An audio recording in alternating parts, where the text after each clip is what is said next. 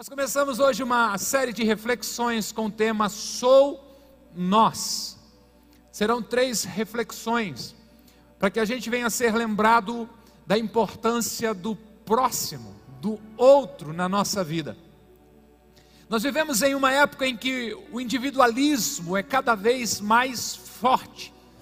A pandemia trouxe, em nome do cuidado da saúde, um chamado ao isolamento. Só que a pandemia está indo embora, amém? Só para você saber, se não está informado, eu creio que é a primeira vez durante todo esse processo, a Foz do Itajaí, os municípios que compõem a Foz do Itajaí, está na cor do mapa de classificação do estado azul, moderado. E isso enche o meu coração de alegria, porque nós estamos vencendo Celebramos a Deus pelos profissionais da saúde, pelos gestores públicos que estiveram na frente no combate. Já já nós vamos dar a Deus para essa abençoada máscara que foi tão útil, mas ela vai ficar na história. A minha foi, né? E nós vamos celebrar a Deus cada dia mais. Continue orando pelos profissionais da área da saúde. A pandemia está indo embora e muitos gostaram do gostinho de estar sós. Só que isso é perigoso para o desenvolvimento da fé pessoal. Porque na comunidade da fé não há espaço para o culto ao eu, mas sim um chamado para sermos nós. É quando estamos juntos que somos edificados e também usamos os nossos dons e talentos para ajudar no crescimento, no desenvolvimento das pessoas ao nosso redor. A ideia de Deus em toda a Bíblia é de uma família, é de um grupo, um povo, uma comunidade. É por isso que nesses dias nós vamos relembrar que o nosso chamado cristão começa com a renúncia do eu, a negação das minhas vontades e um convite ao nós. É por isso que estamos declarando: sou nós pessoal que é da Baixada Santista, Paulista aí, mano. Como é que diria? Não é só nós, né? É nós. Eu queria botar é nós, mas tu é peixeiro, não entende essas coisas. Ah, tá tolo, nego. Então, é sou nós. Coisa linda, poderosa, quando estamos juntos, desfrutando da comunhão. De tal maneira que o profeta bíblico, no Salmo 133, verso 1, escreveu: Como é bom e agradável quando os irmãos convivem em união.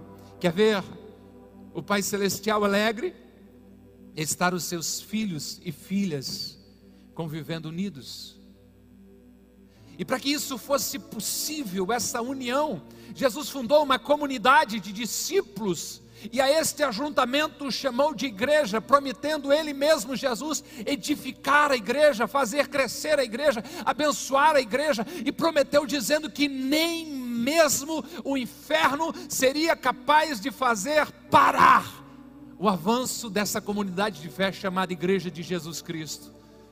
A nossa parte é fazer o que estiver ao nosso alcance para que este corpo, que é a Igreja de Jesus, continue viva e saudável.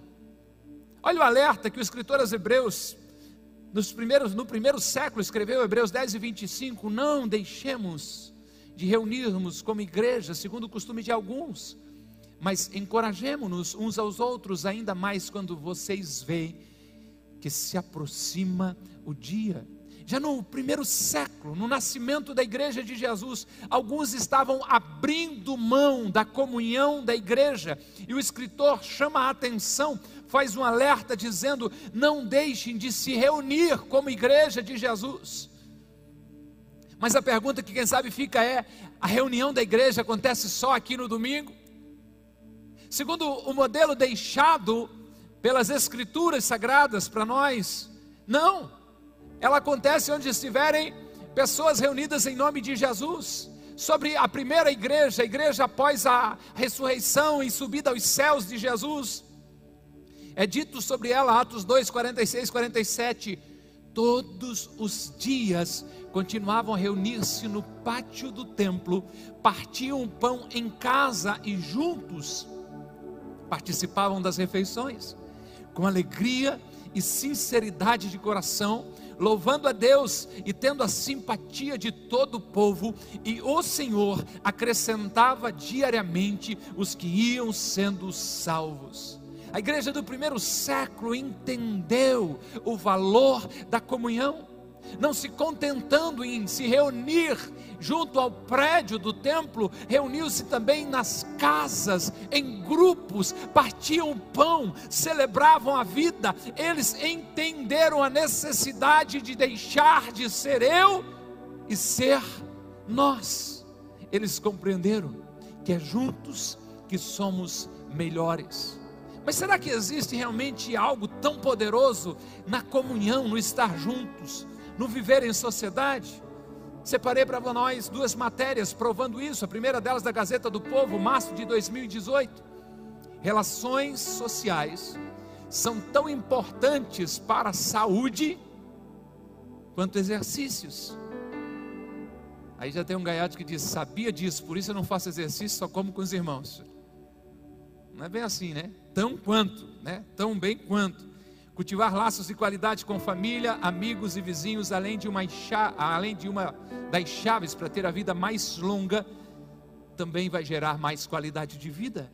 É quando estamos convivendo em família, com amigos, com vizinhos, que encontramos o sentido da vida de tal modo que até o nosso corpo se sente melhor. Há uma segunda reportagem da revista Galileu de abril de 21 agora falando sobre a doença do momento, a fadiga do zoom, e diz sentimento de pertencimento, eu faço parte, minimi, perdão, minimiza exaustão após vídeos conferências. Um estudo publicado pela Associação Americana de Psicologia mostra que a falta de conversa antes e depois das reuniões pode intensificar essa doença da modernidade. Como é que funcionava antigamente? Você ia para uma reunião, mas no corredor já batia aquele papo. Daí como é que está a família? Como é que está isso? Como é que você está? Acabava a reunião, lá tinha mais aquela resenha, e mais isso, mais aquilo. Hoje em dia isso não está acontecendo mais. E o peso das reuniões online tem sido intensificado, ou seja, a ciência está provando que estar juntos, estar com outras pessoas, tem um grande benefício. Isso para dizer a mim e a você de que nós fomos feitos para sermos nós. Há uma promessa poderosa quando Jesus fala sobre a importância da unidade, de estarmos juntos. Ele prometeu que estaria conosco. Ele diz: onde estiver dois ou três reunidos em meu nome, pode mandar um zap que eu vou junto. Né? Eu também vou estar ali, eu estarei com eles, eu estarei no meio deles.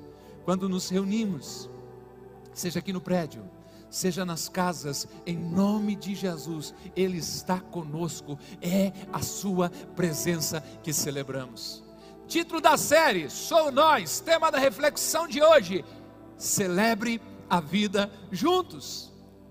Porque nós somos chamados para viver em comunidade, eu creio que eu já provei isso para vocês, a compartilhar tanto as nossas dores como as nossas alegrias.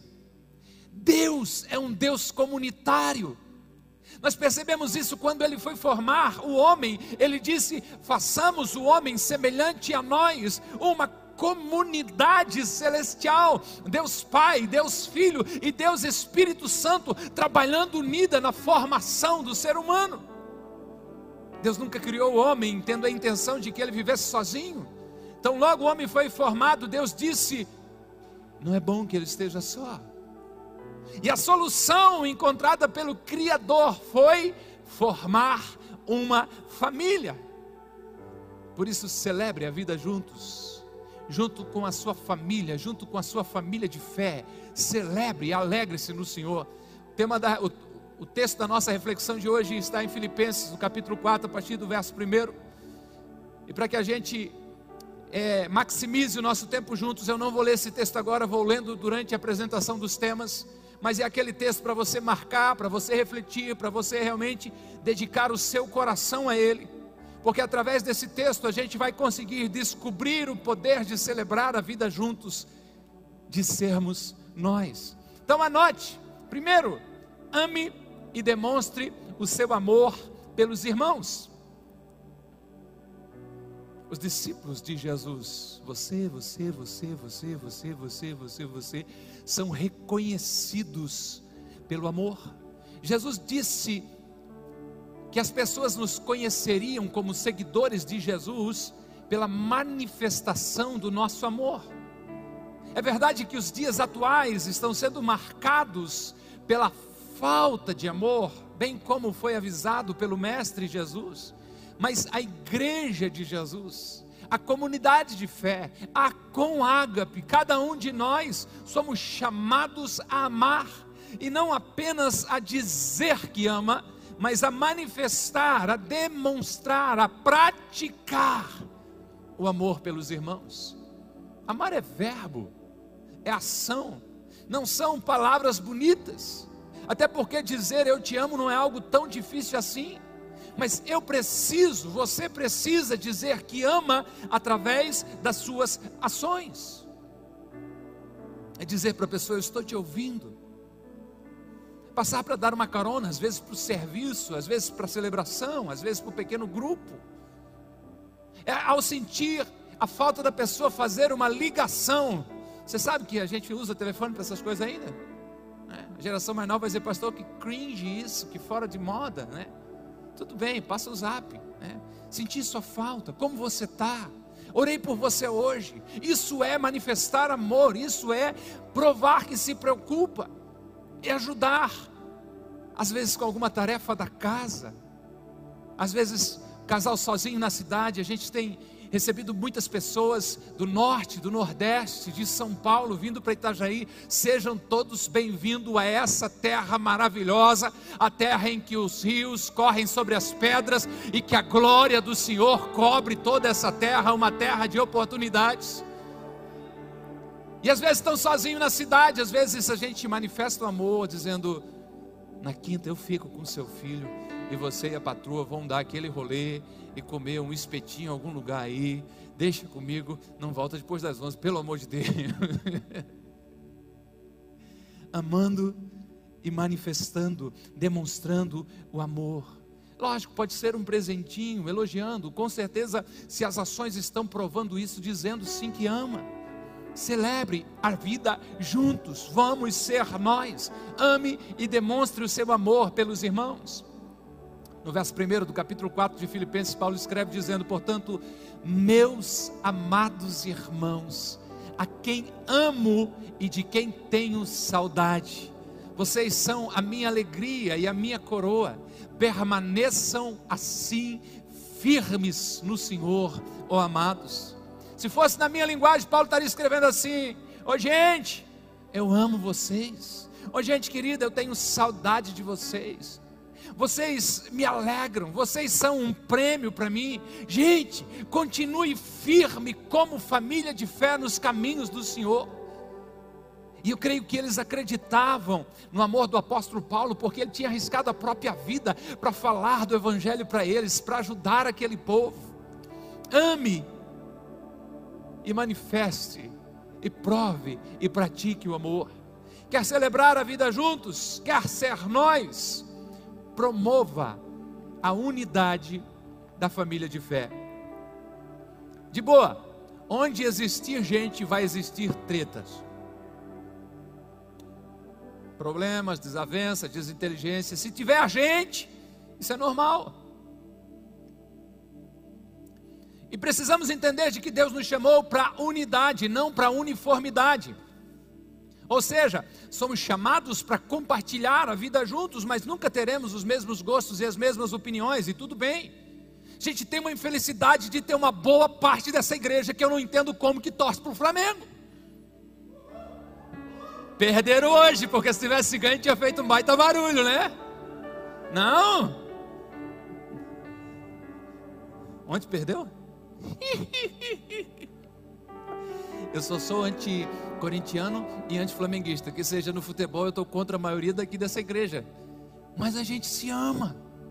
E precisamos promover a unidade.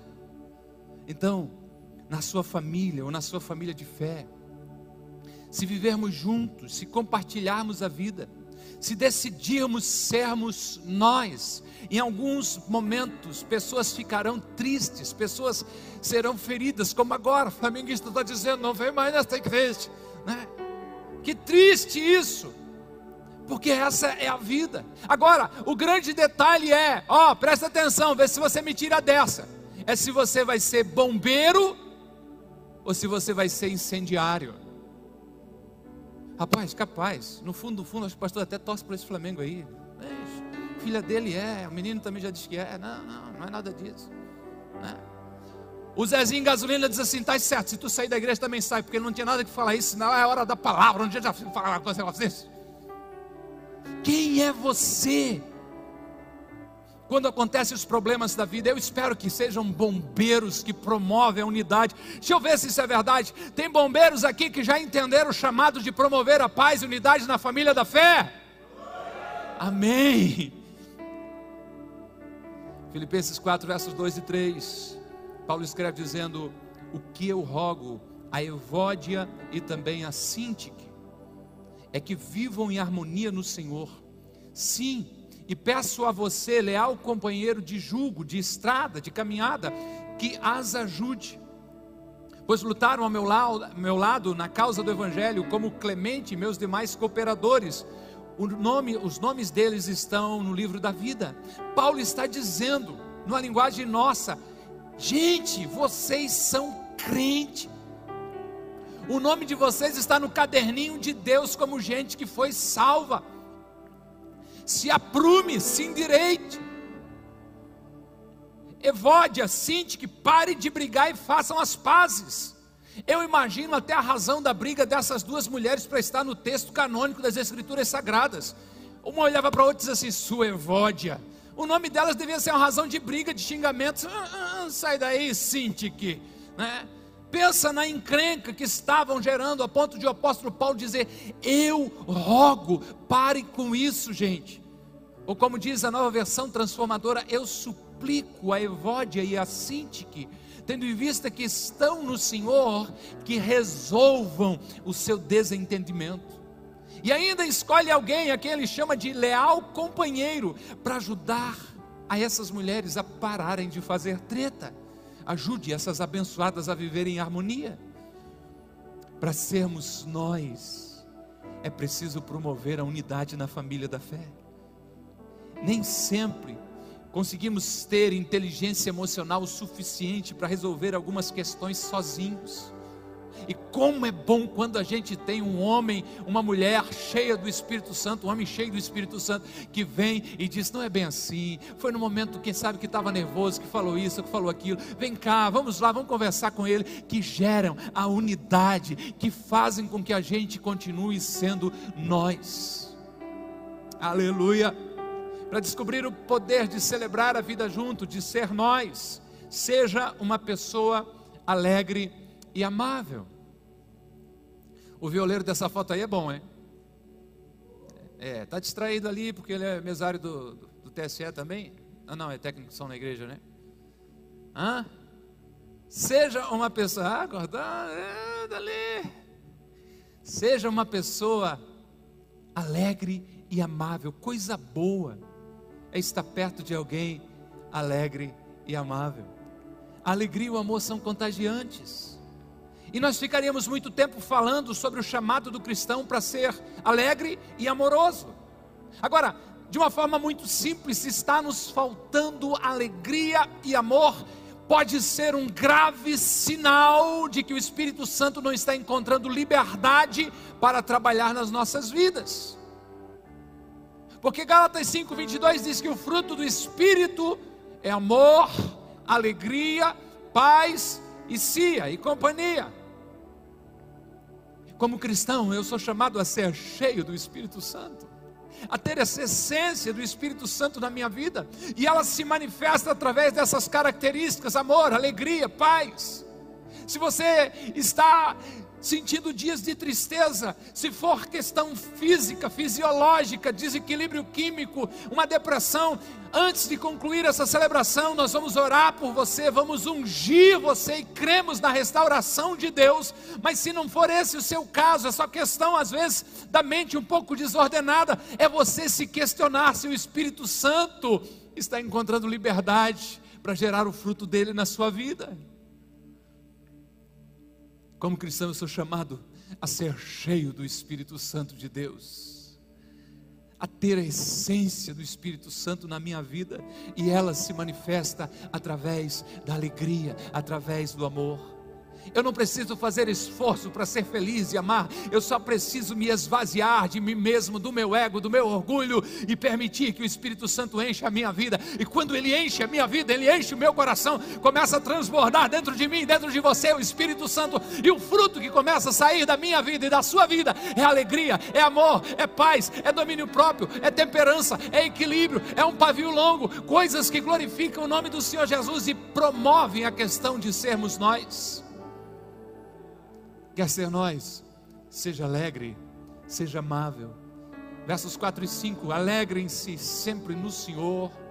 Novamente direi: alegrem-se. Seja a amabilidade de vocês conhecida por todos. Perto está o Senhor. Viva alegre. Mostre mais os dentes. Sorria.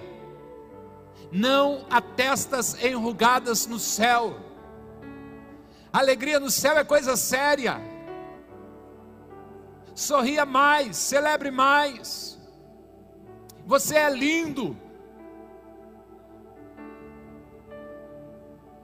Homens não sabem tratar bem com elogio. Você é linda. Aprendam. Feito a imagem semelhança de Deus. Tem um pai que ama muito você, tem um lar no céu à sua espera. Não há razão para deixar a tristeza dominar o nosso coração todos os seus problemas são temporários, o seu destino, a sua herança celestial, ela é eterna. O mundo pode estar desabando debaixo dos seus pés, a certeza é que Deus tem o controle de todas as coisas e nada pode separar você do amor de Deus. Descanse no Senhor, celebre a vida, seja nós, encha o seu coração de alegria. Você pode ter cruzado as portas desse prédio simplesmente para receber um batismo da alegria alegria do Espírito Santo de Deus sobre a sua vida e sair daqui enxergando a vida a partir da perspectiva de Deus para você.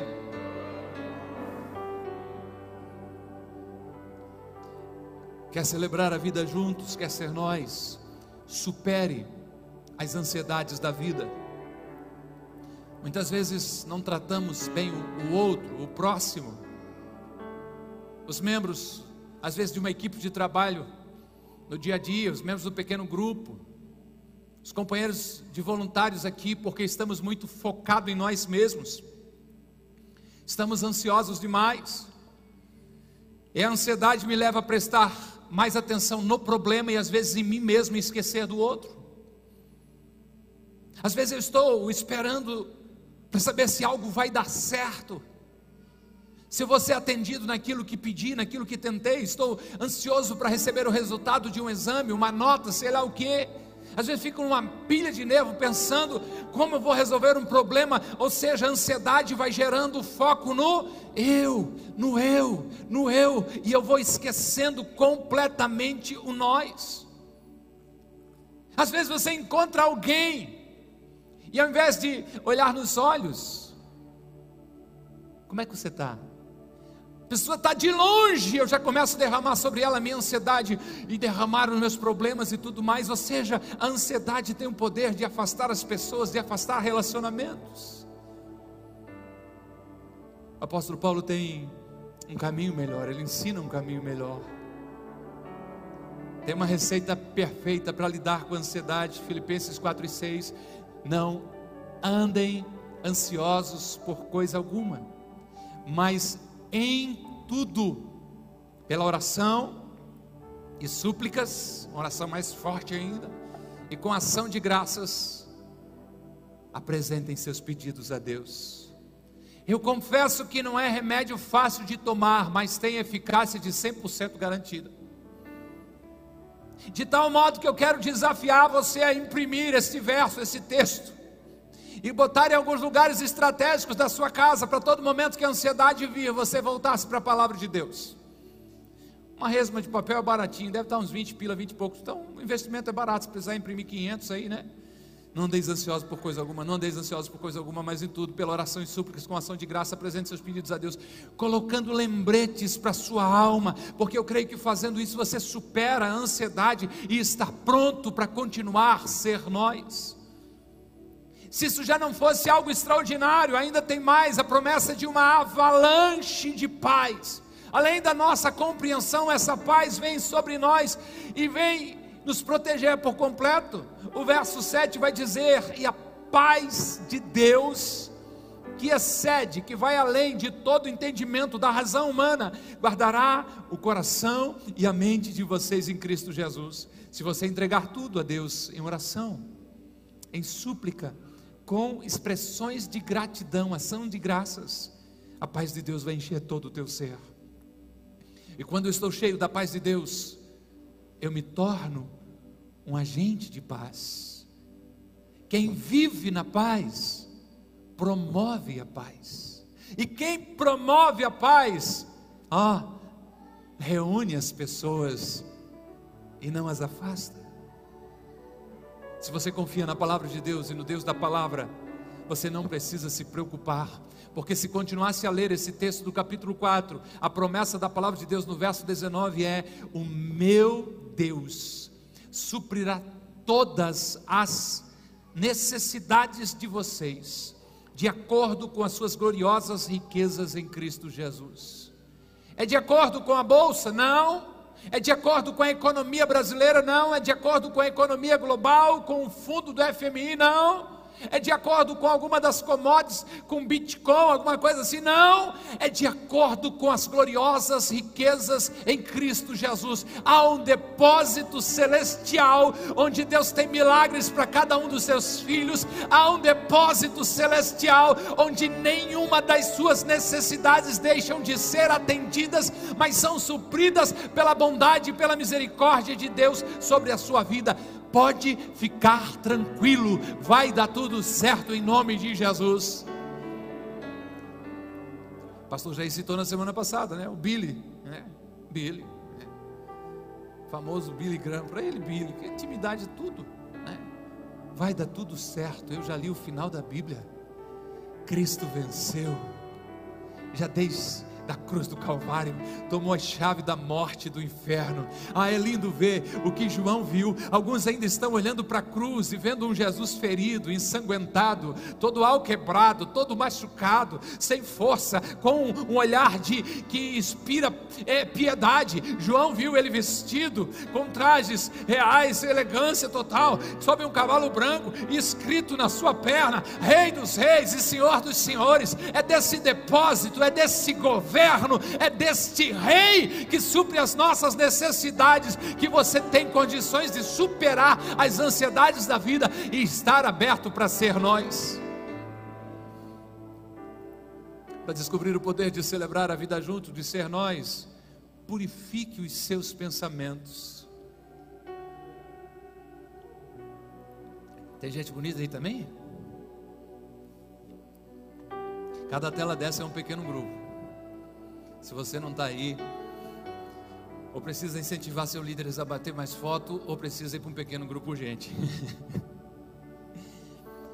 Se os seus pensamentos são impuros, você tem muita dificuldade de ser nós, de conviver em família, porque eu vejo você a partir de quem eu sou, dos filtros que tenho. Se eu sou bondoso, é mais fácil reconhecer o outro como alguém bondoso. Agora, se eu sou ganancioso, parece que o mundo inteiro também é assim. Se há maldade no meu coração, eu vou olhar para todas as pessoas com desconfiança. A palavra de Deus mesmo diz que para os puros, tudo é puro. Mas para aqueles que têm a mente contaminada, nada é puro. Você quer ser uma bênção na sua família, você quer ser uma bênção na família de fé, alguém que agrega valor, alguém que realmente abençoa as pessoas na empresa, no condomínio, no pequeno grupo. Você quer contribuir nesse sentido assim? Purifique os seus pensamentos. Paulo está concluindo essa carta, da qual ele escreveu da prisão, no verso 8 ele diz: Finalmente, irmãos, tudo que for verdadeiro, tudo que for nobre, tudo que for correto, tudo que for puro, tudo que for amável, tudo que for de boa fama, se houver algo de excelente ou digno de louvor, pensem nessas coisas. Crie um filtro para você. Estabeleça um parâmetro de pensamento para você. Faça com que antes de que você dê vazão aos seus pensamentos, eles passem pelo filtro da palavra de Deus. Cheque se de fato eles são verdadeiros, se são nobres, se são corretos, puro, amável, de boa fama, excelente, digno de louvor. Se for, você dá espaço para os pensamentos viajar. Se não for, conforme já aprendemos na série Vencendo a Batalha da Mente, pegue esses pensamentos e leve-os cativos a Jesus Cristo, ou destrua eles com a verdade da palavra de Deus com essa mentalidade purificada, é ou não é mais fácil ser nós? É fácil, é gostoso, é edificante ser nós assim. Mentes puras buscam o bem do outro acima do próprio bem, buscam a edificação do outro, o progresso do outro, aplaudem o sucesso do outro, celebram a vitória do outro mentes puras estão mais interessados de que todos cresçam com eles do que somente eles tenham vantagem. Assim é uma bênção conviver em um pequeno grupo, assim é uma bênção ver alguém envolvido como voluntário na igreja, como alguém na empresa. Seja nós, tenha uma mente pura, purificada com o sangue de Jesus. E para nós concluirmos essa reflexão, quer celebrar a vida juntos, quer ser nós, viva o Evangelho de Jesus Cristo. Nós fomos chamados para andar juntos, não apenas nos reunirmos aqui no domingo, ou só ficar em casa esperando online, espiando online, né? Você sabia, o online tem dois propósitos: para os incapacitados de vir até o prédio, para os que estão longe. Fora isso, o chamado de Deus para cada um dos cristãos é o calor da comunhão é o estar juntos. Viver o Evangelho é praticar as mais de 50 ordens de uns para com os outros. A Bíblia tem só no Novo Testamento 60 pedrada lá de, mais, de mandamentos dessa forma. Ame uns aos outros, mais de 17 vezes. Levem as cargas uns dos outros. Aconselhem uns aos outros. Incentivem uns aos outros eu preciso estar juntos para praticar a palavra de Deus. Viva o Evangelho na prática, se envolva. Vá para um pequeno grupo mesmo, derrame a sua vida sobre a vida das pessoas. Torne-se um especialista em resolver tretas. O sábio já disse: não há sabedoria em viver isolado, sozinho, nós somos chamados a sermos nós. Deus é um Deus plural. O Evangelho é vivido, é praticado em comunidade, em grupo. E Paulo conclui, pelo menos para nós hoje, no verso 9, dizendo: Ponham em prática tudo o que vocês aprenderam, receberam, ouviram e viram em mim, e o Deus da paz estará com vocês.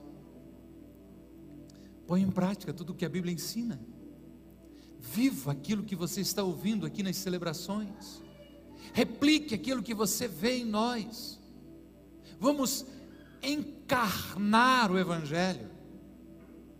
Porque, como pastor, eu amo quando você chega bonito, cheiroso, com a sua família na celebração. Glória a Deus, aleluia. Ver você, coração enche de alegria.